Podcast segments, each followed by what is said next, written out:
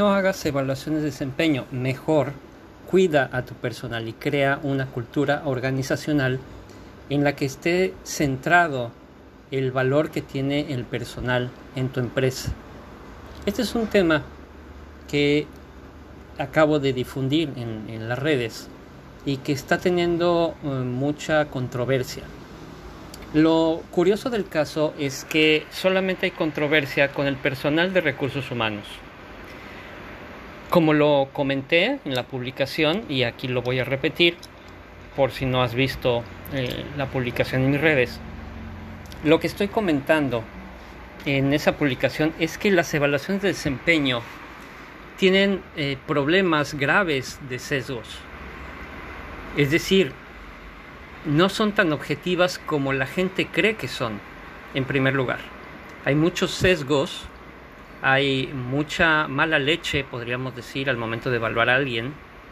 Eh, hay poco profesionalismo, aunado a que la gente no se le enseña, no se le capacita para evaluar. Si no se les capacita para retroalimentar, mucho menos para una evaluación que es algo más complejo. Muchos hablan de la evaluación 360, la cual, bueno, puede funcionar siempre y cuando tengas una cultura organizacional adecuada. Y yo la implementaría como lo hace Netflix, como lo hace eh, Media, que es frente a frente todo el departamento o toda el área sentados en una reunión, dándole feedback primero al líder del departamento y después escuchando el feedback de sus compañeros, la retroalimentación.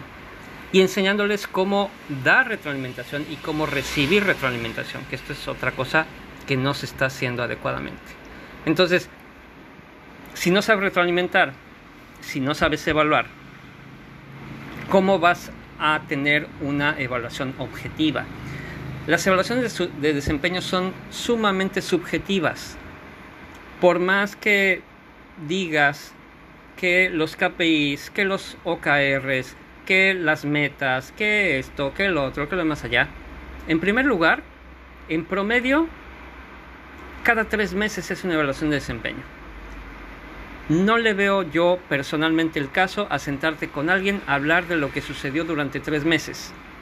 Establece comunicación asertiva, comunicación abierta, comunicación y confianza, donde cada día puedas ver, analizar lo que está haciendo tu personal y ellos puedan ver y analizar lo que tú haces y se puedan retroalimentar día con día.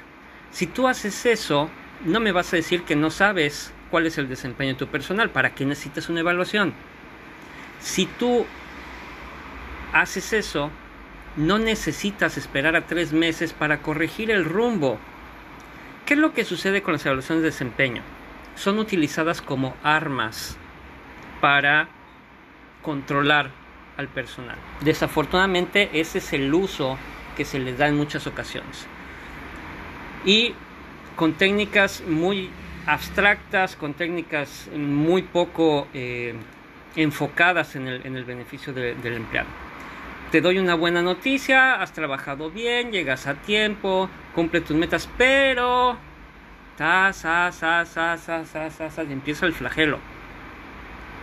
Oye, pero aquí en la empresa te apoyamos, te queremos mucho. ¿Qué vas a hacer? ¿En qué te vas a comprometer para cumplir con lo que no has cumplido? Eso es control. Eso podría llegar en, casos de, un mal liderazgo hasta en tiranía.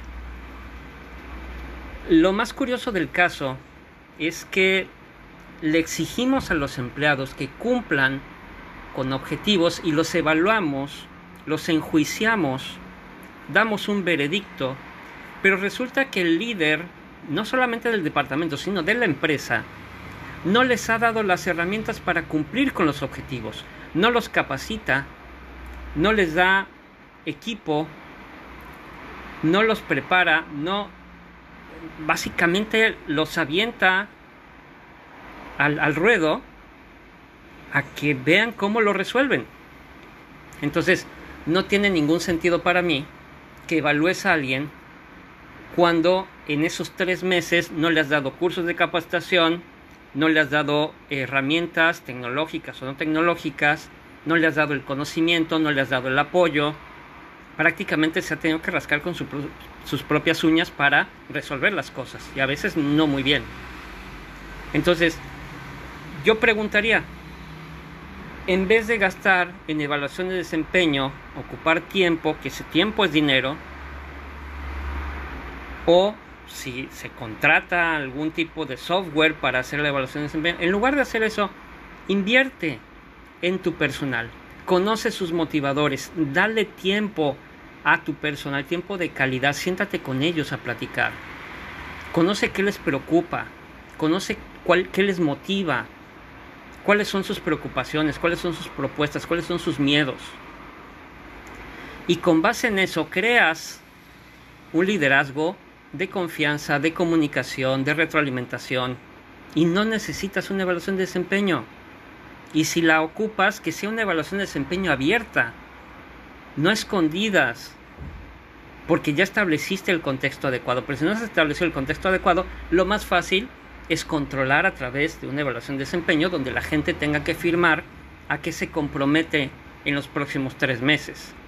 Muchos dicen, es que lo que no se mide no se puede mejorar. Perdóname, pero tu trabajo es estar todos los días viendo el desempeño del personal y viendo cómo les ayudas a mejorar ese desempeño. No cada tres meses. No sentados frente a tu escritorio hablando de lo que se hizo, de lo que no se hizo bien. Esa no es la forma de liderar. Esa no es la forma de llevar a cabo las cosas. Entonces, no tiene ningún sentido hacer una evaluación de desempeño a menos que no sepas lo que tu personal hace. Y aquí, como decía hace un momento, lo más curioso es que muchas de las personas están de acuerdo con eh, mi postura porque normalmente vas a una evaluación de desempeño o, nervioso o con miedo o no te gusta eh, por muchas experiencias, incluso por las experiencias cercanas con tu jefe directo. Y sin embargo, los que defienden a capa y espada este tipo de, prácticas son los de recursos humanos. ¿Por qué? Porque a ellos se les mide en base a lo que ellos reportan en este sentido. O eh, en cómo cada jefe hace sus evaluaciones y ya luego recursos humanos las eh, hace eh, un, un, reporte completo, ¿no? Cosas por el estilo.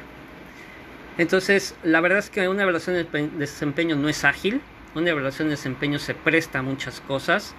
Se presta a que incluso los mismos empleados algunos empleados eh, quieran que en su evaluación de desempeño tener buenos resultados para que los asciendan o para que les suban el sueldo, sobre todo cuando tienes indexado, cuando tienes unidos algún tipo de beneficio económico a la evaluación de desempeño, puede haber muchas trampas. Es un arma de doble filo. Eh, puede que no tengas un buen líder, no sepa hacer evaluaciones de desempeño, no sepa evaluar, a la gente no le interese su equipo y sus evaluaciones no van a ser objetivas. Entonces, realmente dejemos de estar defendiendo cosas que son eh, mejorables. Dejemos de estar defendiendo cosas que no hemos probado otras opciones para saber si nos podrían funcionar mejor. Mejor defendamos una cultura organizacional adecuada, centrada en el empleado, centrada en ayudarlo, en apoyarlo, en desarrollarlo, centrada en conocer sus motivadores, en darle capacitación, en darle las herramientas adecuadas, en establecer objetivos, KPIs, OKR, OKRs y metas adecuados a lo que le estamos dando y no estar tratando de exigirles que logren las cosas sin que les hayamos dado lo que necesitan para hacerlo. Las evaluaciones de desempeño son una pérdida de tiempo para todos por la forma en la que se están llevando a cabo. Yo no digo que no sean buenas herramientas, el problema es que no se aplican como teóricamente se deberían de aplicar. Y hay algunos conceptos en los que tampoco estoy de acuerdo. Hay algunos conceptos en los que es mejorable eh, puede utilizarse de una manera más ágil, de una manera más eh, transparente para todos y dejar de utilizarlos como un arma de control para los empleados. Es por ahí el asunto.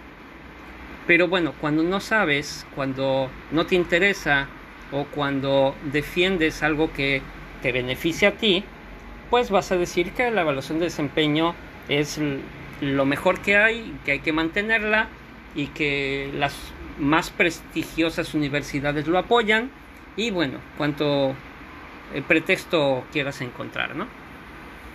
Pero a final de cuentas eh, dicen los de recursos humanos que las evaluaciones de desempeño ayudan al desarrollo de las personas y cuando tú te acercas a ellos para apoyarlos a que desarrollen a las personas, no lo hacen.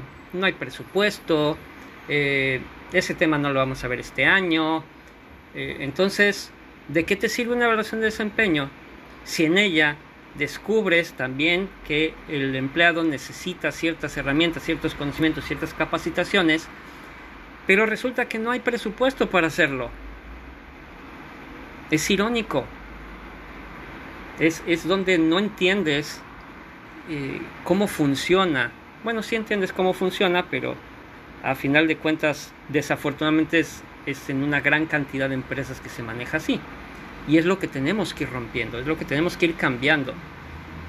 Es mucho más importante lograr un contexto adecuado con la cultura organizacional, con el liderazgo, con la confianza que logres con los empleados y una evaluación de desempeño no crea confianza porque no se está llevando a cabo adecuadamente. Y porque además, repito, realmente si, si lleváramos las cosas de acuerdo a un, a un buen liderazgo, no necesitamos hacer una evaluación de desempeño, estamos en la escuela, no tenemos que darle una calificación, no tendríamos por qué estarles dando bonos por evaluaciones de desempeño, porque es, un arma de doble filo. Lo que tenemos que hacer es encontrar la manera de que el personal esté a gusto, esté contento, decida quedarse en la empresa porque estamos cubriendo sus motivadores, porque los estamos apoyando, porque como líderes nos acercamos y trabajamos para ellos. Eso es mucho más importante que sentarte cada tres meses a ver qué se hizo bien y qué se hizo mal.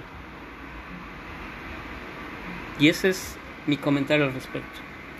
Obviamente hay opiniones encontradas, obviamente va a haber quien no esté de acuerdo, obviamente habrá quien crea que se trata de borrar completamente las evaluaciones. He dado una, una opción que no es fácil, es quizá un poco más laboriosa que sentarte a, ponerle calificación a la gente y quizá por eso muchos no lo quieren hacer. Porque quieren evitarse el trabajo o porque no saben cómo hacerlo. Pero pues mejor el día que implementen eh, otras actividades, otras estrategias distintas que ayuden al personal y ayuden a conocer y a ver los resultados y el desempeño día con día, ese día quizá nos podamos sentar a platicar si eran necesarias las evaluaciones de desempeño cada tres o cada seis meses o realmente no tenían razón de ser. Pues este es el episodio de hoy. ¿Tú qué opinas? Si quieres dejarme en, comentarios tu opinión, en las redes sociales también puedes encontrar mis perfiles y ahí dejar tu, eh, tus comentarios, tu opinión. Y pues muchísimas gracias por escuchar. Esto es Ponte a la Ofensiva. Soy Ángel Escandón y seguimos en sintonía.